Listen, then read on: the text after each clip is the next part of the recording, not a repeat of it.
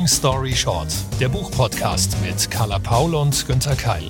Vier Buchtipps in jeweils 60 Sekunden mit Interviews und Insider-Infos. Veränderung ist möglich. Gesellschaftlicher Fortschritt ist möglich. Wir können diese Sätze gar nicht oft genug sagen, denn ob bewusst oder unbewusst tief drin sind die meisten von uns immer noch vom Gegenteil überzeugt. Vielen Dank, liebe Carla, dass du das sagst. Oder war das wahrscheinlich ein Zitat? Egal, das klären wir sicher gleich. Aber Optimismus zum gesellschaftlichen Wandel, das können wir wirklich zurzeit gebrauchen. Finde ich eben auch. Aber bevor wir es so optimistisch sehen können, müssten wir ja erst unseren Blick verändern. Und dabei hilft, wir machen heute einen flotten Einstieg, mein vorgestelltes Buch. 60 Sekunden Long Story Short. Wie wir die Welt sehen von Ronja von Wurmseibel erschien im Kösel Verlag im Februar 22 auf 240 Seiten. Push-Meldung, Eilmeldung, Pandemie, Krieg, Tote, Wirtschaftskrise, die Welt geht unter und das irgendwie täglich. Zumindest wenn man den Nachrichten Glauben schenken darf. Egal welches Medium man verfolgt, Gutes ist da irgendwie selten bis nie dabei. Aber entspricht das auch der Realität unserer Welt? Zumindest der Welt, wie wir sie dann betrachten und natürlich auch gestalten. Ronja von Wurmseibel, sie ist selbst Journalistin, sie hat lange Jahre im Auslandseinsatz gearbeitet und ihr wurde irgendwann klar, welchen Einfluss das nicht nur auf sie selbst hat. Denn Informationen, sie können etwas Gutes sein, wenn wir sie zu hinterfragen wissen, wenn wir Medienkompetenz haben und dabei hilft eben ihr Buch. In Wie wir die Welt sehen erklärt sie die Funktion der Medien, ihre Herangehensweise und wie wir für uns besser damit umgehen können ein guter Anstoß, den eigenen Nachrichtenkonsum, aber auch auf den eigenen Kanälen die eigenen Sendungen anders zu gestalten. Positiver, optimistischer, es besser zu machen. Denn diese unsere Welt, die kann ja immer nur so gut sein, wie wir sie uns gestalten. Da stimme ich voll und ganz zu, aber es bleibt natürlich ein, ja, sehr, wie soll man sagen, widersprüchliches Thema, ein ambivalentes Thema. Denn ich finde, kritische Berichterstattung und investigativer Journalismus, das ist unglaublich wichtig. Das brauchen wir für die Demokratie, für alles, für unsere Gesellschaft. Und trotzdem stimme ich völlig deiner Autorin zu. Ähm, wir müssen positiver berichten und denken und das transportieren. Und wie finden wir diese Gratwanderung? Das finde ich sehr spannend. Schildert sie das auch als Gratwanderung? Ist das aus ihrem Erleben auch so, dass sie zwischen beiden Polen hin und her springt?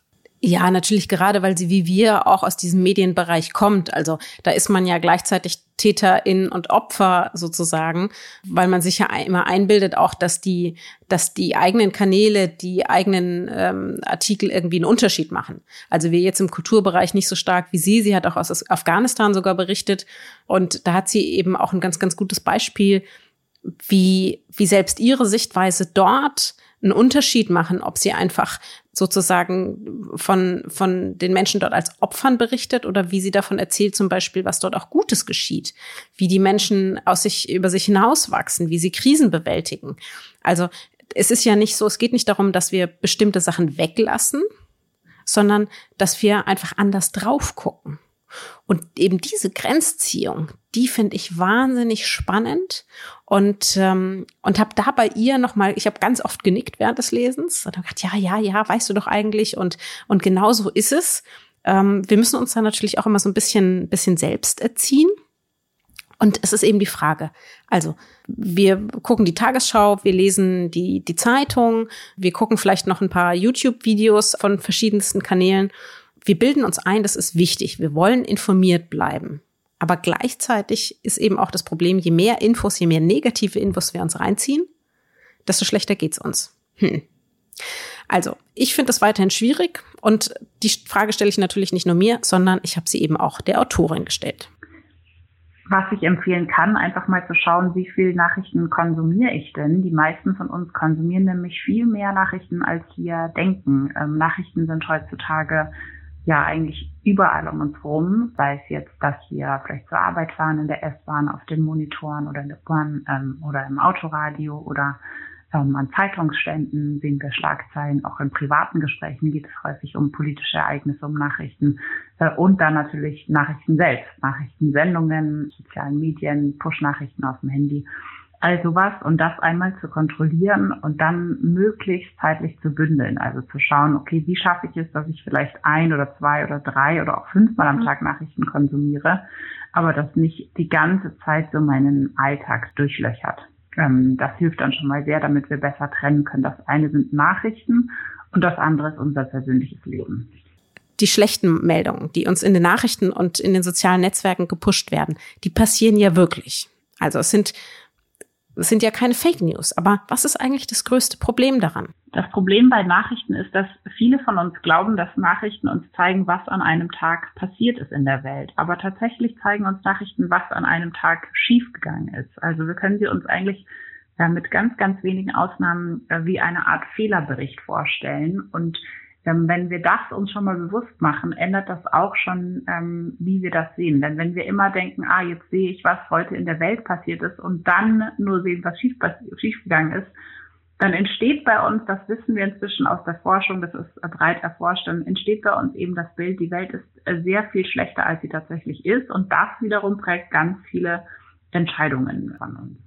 In meinem Buch empfehle ich auch die Formel äh, Scheiße plus X und damit meine ich, dass wir bei jedem Problem, vor dem wir stehen, immer schauen können, was ist ein erster Schritt, um es besser zu machen.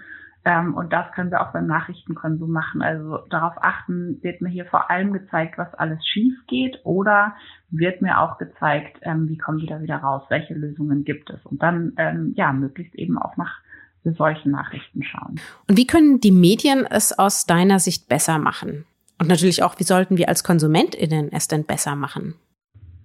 Als KonsumentInnen ähm, können wir einfach darauf achten, welche, wie viele Nachrichten konsumiere ich erstmal, also wieder versuchen, die Kontrolle darüber äh, zu gewinnen, wie viel wir das in unser Leben lassen, aber auch inhaltlich wirklich darauf schauen, eben, ähm, wo finde ich Nachrichten, die mir das Problem zeigen, die mir aber auch zeigen, wie wir da wieder rauskommen. Ähm, und das können wir, also meine Erfahrung ist, wenn wir da einmal darauf achten, dann sehen wir eigentlich sehr schnell die Unterschiede und dann können wir eben ein bisschen gucken, ähm, wovon wir vielleicht mehr konsumieren möchten und wovon weniger.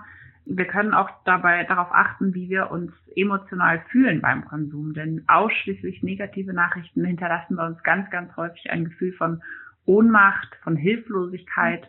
Und wenn wir eben ähm, das, wenn wir selber merken, okay, ich habe jetzt öfter diesen Gedanken, die Welt ist schlecht und ich kann nichts daran ändern, äh, dann würde ich das als Zeichen nehmen, dass ich mehr Nachrichten konsumiere, als mir gut tut und das dann entsprechend auch äh, reduzieren. Vielen Dank an Carla im Gespräch mit Ronja von Wurms Seibel und ihr Buch Wie wir die Welt sehen, erschienen bei Kösel.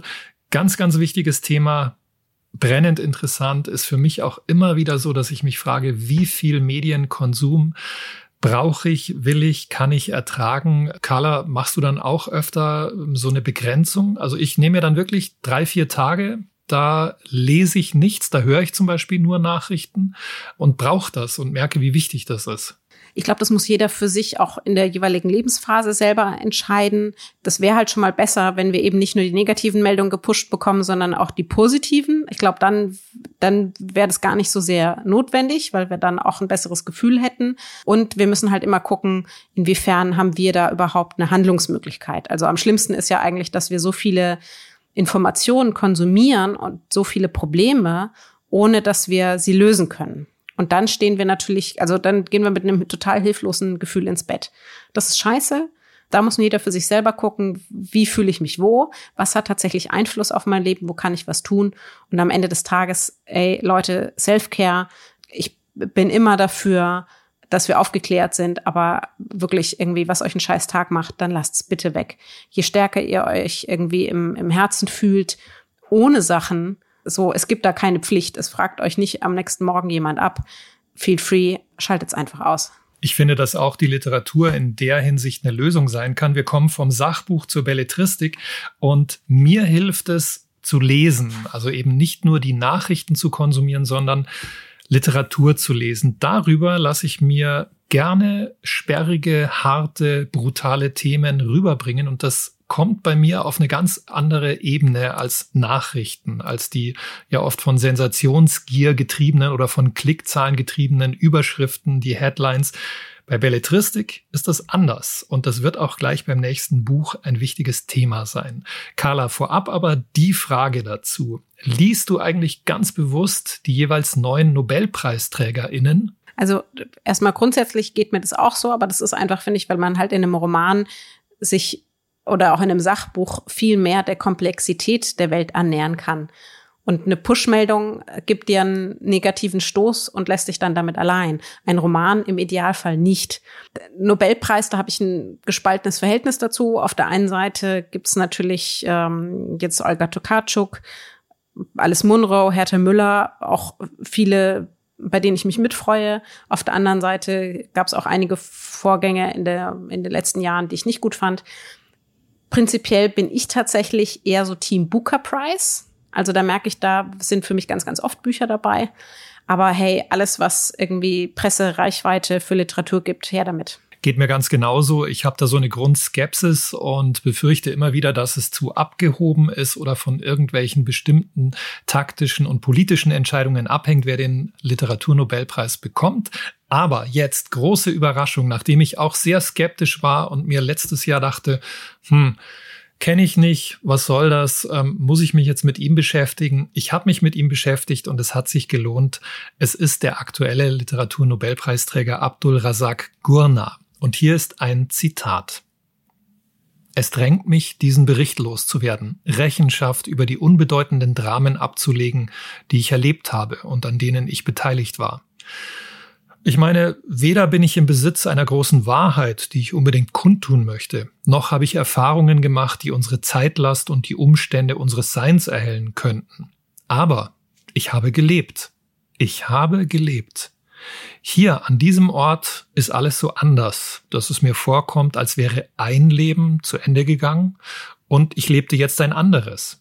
Vielleicht sollte ich also über mich sagen, dass ich einst an einem anderen Ort ein anderes Leben geführt habe, das jetzt aber vorbei ist. Also manch eine Leserin würde würde jetzt sagen, ah, okay, das sind wieder diese NobelpreisträgerInnen, die ich nicht verstehe, aber es ist ja auch nur dieses Zitat, das für sich steht, wir erfahren gleich mehr. Es klingt ein bisschen nach, weiß ich nicht, eine Art Lebens Beichte am, also am Ende eines Lebens, vielleicht auch eine Fluchtgeschichte. Irgendjemand will sich irgendetwas von der Seele reden. Mhm. Ja, hast du gut zusammengefasst. Es hat etwas von einer Lebensbeichte und warum, wieso, weshalb.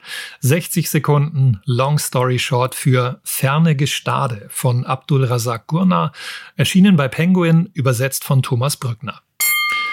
Und jetzt kommt gleich eine große Behauptung. In diesem Roman steckt die ganze Welt. Naja, oder zumindest Afrika und Europa. Und erzählt wird von Flucht und Integration, von Kolonialismus und Geschichte, von Schuld und Vergebung, von trügerischen Erinnerungen und absichtlichem Vergessen. Klingt vielleicht nach zu viel, zu schwer, zu komplex, ich weiß schon, aber so ist es nicht. Überhaupt nicht. Abdul Razak Gurna hat die seltene Gabe, sehr menschlich und verständlich zu erzählen. Etwas Weiches, Warmes umgibt seine Sätze und man spürt, es geht ihm um Verständnis, um Ausgewogenheit. Und so entrollt er meisterhaft seine Geschichte von zwei älteren Männern, die auf Sansibar aufgewachsen sind und nach 30 Jahren erstmals wieder aufeinandertreffen. In England, wohin die beiden Muslime unter falschen Namen geflüchtet sind. Das, was die Männer verbindet, ist schmerzhaft. Eine schwere Familienfehde, die aus Täuschung, Hass, Lügen und Vertreibung besteht. Die Erbstreitigkeiten, in die sie verwickelt sind, machen sie zu Feinden. Und dennoch hören sie sich jetzt im Exil erstmals zu. Sie brechen ihr Schweigen. Sie lernen die Geschichte ihres Schicksals neu. Abdul Razak Gurna erzählt sanft, aber mit großer Spannung davon, wie zwei Menschen endlich eine gemeinsame Version ihrer Vergangenheit finden. So entsteht etwas sehr Versöhnliches und Verbindendes, das jedoch überschattet wird von den bewegenden Lebensgeschichten der zwei Afrikaner, von Flucht und Gefängnis, Verrat und Täuschung. Ein Roman, der zeigt, dass die Menschlichkeit siegen kann. Das klingt nach einem sehr politischen Roman. Oft ist ja, wie du auch schon gesagt hast, der Literaturnobelpreis auch ein politischer Preis, der vielleicht im Idealfall, wenn es nicht gerade Bob Dylan trifft, versucht auch ein bisschen Aufmerksamkeit für die Themen zu schaffen, die eben sich sonst vielleicht zum Beispiel nicht so besonders gut verkaufen. In dem Fall war es ja bei Abdul Razak Gurna auch so. Ich kann mich noch dran erinnern, man wartet dann gespannt kurz vor der Verkündung, wen trifft es in diesem Jahr? Die üblichen Wetten werden geschlossen. Dann wurde der Name verkündet und alle, alle, die ich kannte, komplette Stille. Okay, Google, Google, Google. Und dann musste ja Luchterhand auch erst tatsächlich die Bücher, glaube ich, übersetzen lassen. Finde ich gut, dass du jetzt so begeistert bist von den Romanen. Was müssen wir denn über den Autor dahinter noch wissen? Ja, der Autor, der hat interessanterweise, äh, seine Biografie hat sehr viele Parallelen zu den beiden Figuren in diesem Roman. Gurna selbst ist in Sansibar geboren. Er gehörte dort zur, zu einer Minderheit, zu der arabischen Minderheit. Ähm, er ist Moslem. Er ist 1968 nach Großbritannien geflüchtet und hat dort dann wirklich Karriere gemacht als Schriftsteller, als Professor und ähm, hat also sein komplettes Leben gedreht. Darum geht's ja auch in dem Buch. Wie kann man wirklich von Ostafrika aus geplagt von Kolonialismus, von Diktaturen nochmal neu anfangen. Und ähm, ich finde einfach, dass er das meisterhaft verbindet. Das ist eben, das meinte ich vorhin mit, die ganze Welt steckt da drinnen. Mich hat's auch ein bisschen erinnert, ähm, klingt so ein bisschen klischeehaft, aber das kommt sogar im Buch selber auch vor an diese Tausend und eine Nacht Geschichten, mhm. die die Protagonisten selber als Kinder gelesen haben in diesem Buch. Und so macht er das auch. Also es sind so wundersame Reisen und Abenteuer. Und dann sitzen da die beiden Männer in England, Feinde eigentlich, aber sie kommen ins Gespräch. Also ich war wirklich begeistert und das trotz meiner Skepsis, wie du auch gesagt hast, letztes Jahr, hä, wer ist das? Warum kriegt jetzt der den Nobelpreis? Ich will endlich, dass Murakami ihn bekommt. Na, jetzt geht die Diskussion wieder los. Aber dazu in einem anderen Podcast. genau. Das diskutieren wir dann an anderer Stelle nochmal aus. Nee, also ich finde wirklich noch ein kurzes Lob seines Stils das ist so ein leiser Witz auch hinter dieser professionellen Erzählstimme und melancholisch, ähm, gleichmütig, angenehm. Also überhaupt nicht so dieses affektierte akademische von Peter Handke zum Beispiel, dem vorletzten Literaturnobelpreisträger.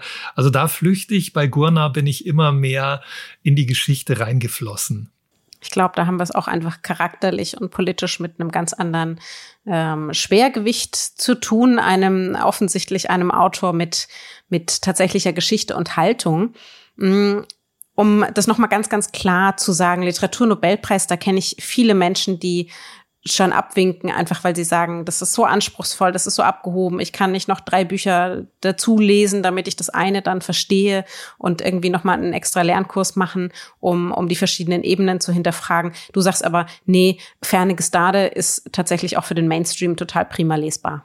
Ja, also natürlich ist das hochwertige Literatur, aber wir stellen eigentlich ja nur Bücher vor, die wir für hochwertig halten. Und da so passt sieht's das mal aus. und da passt es wunderbar rein. Ich, ich war wirklich überrascht und ähm, erleichtert, wie leicht es Kurna uns macht. Also da ist er in der Riege der Literaturnobelpreisträger wirklich einer, der für einfach gute Erzählungen steht. Ja, die sind anspruchsvoll, aber ich glaube, die Hemmschwelle ähm, ist relativ niedrig. Das ist, glaube ich, jetzt der wievielte Roman, der hier in Deutschland von ihm übersetzt wurde. Ähm, das kommt jetzt alles, also kann natürlich auch zeitlich jetzt nur stückchenhaft kommen. Wie viele haben wir schon? Wie viele kommen noch? Zwei sind jetzt übersetzt, also das ist der zweite und du hast völlig recht, das geht jetzt kreuz und quer, welche Rechte da sind, welche Übersetzungen äh, schnell nochmal überarbeitet werden können.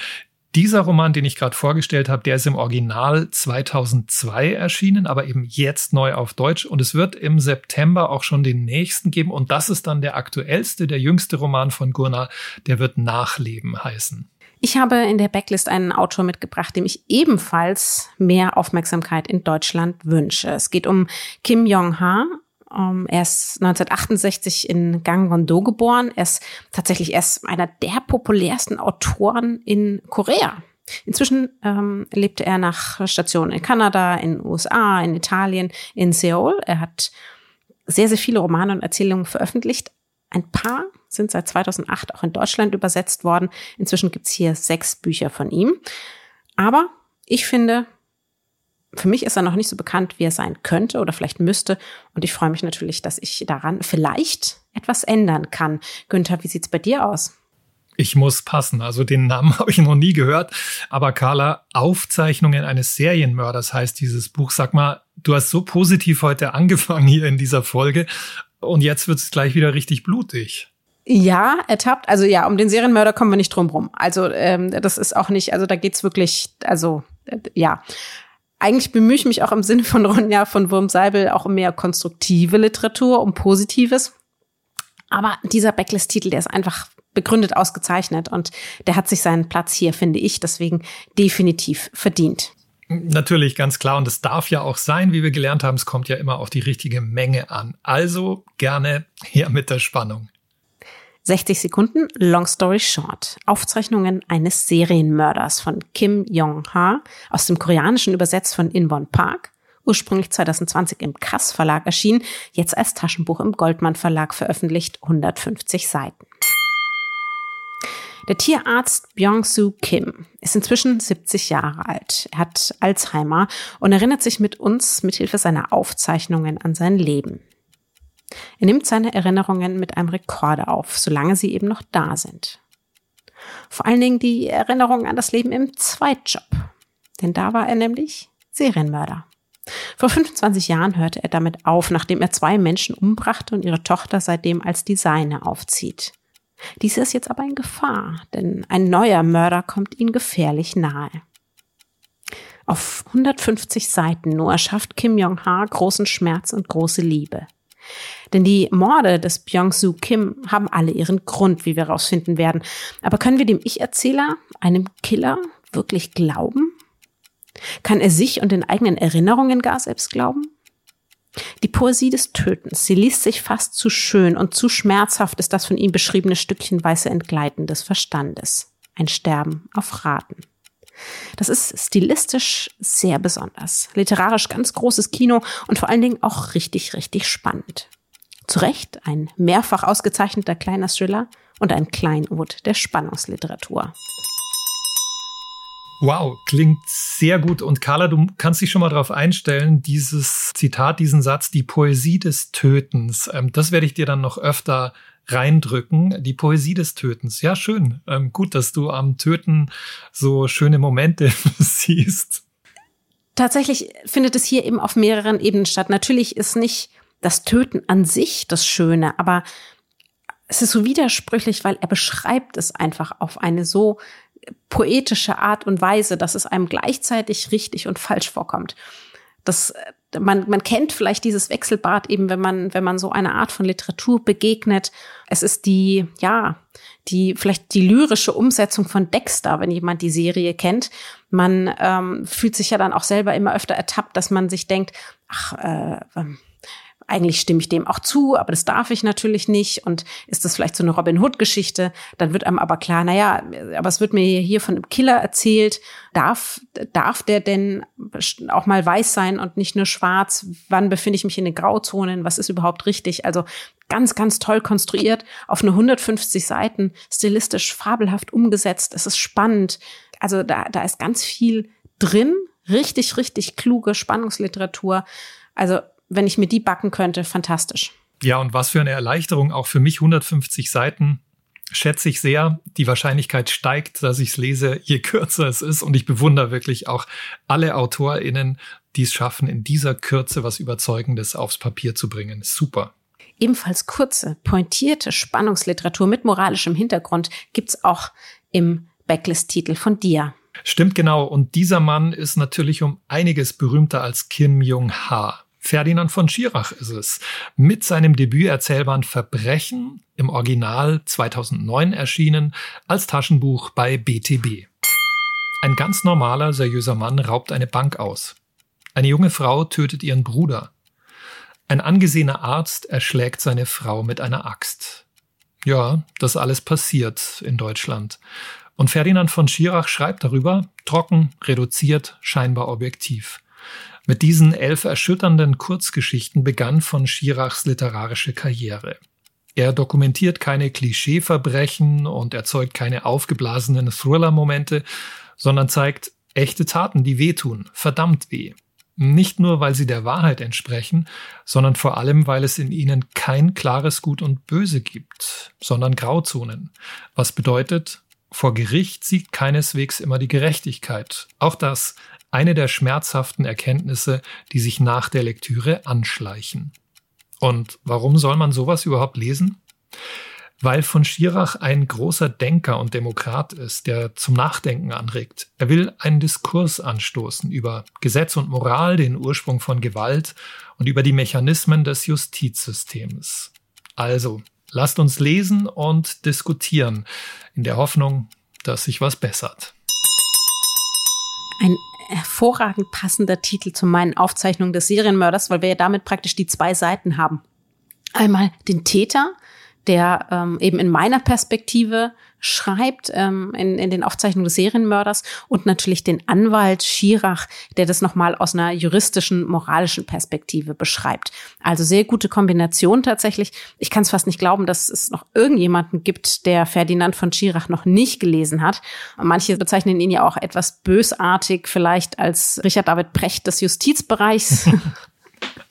Nein, ich mag ihn tatsächlich. Ich weiß seine Story sehr zu schätzen, aber äh, gib mir noch mal ein bisschen Nachhilfe. Ist jetzt dieser Erzählband der, der dann auch verfilmt wurde? Nicht ganz. Es war der nächste Erzählband Schuld. Also erst kam ja Verbrechen, dann Schuld. Genau. Und du hast recht. Schuld ist dann verfilmt worden und zwar 2015 lief erst im öffentlich-rechtlichen Fernsehen und ist zurzeit, glaube ich, auch auf Netflix zu finden lohnt sich. Moritz Bleibtreu spielt da eine der tragenden Rollen.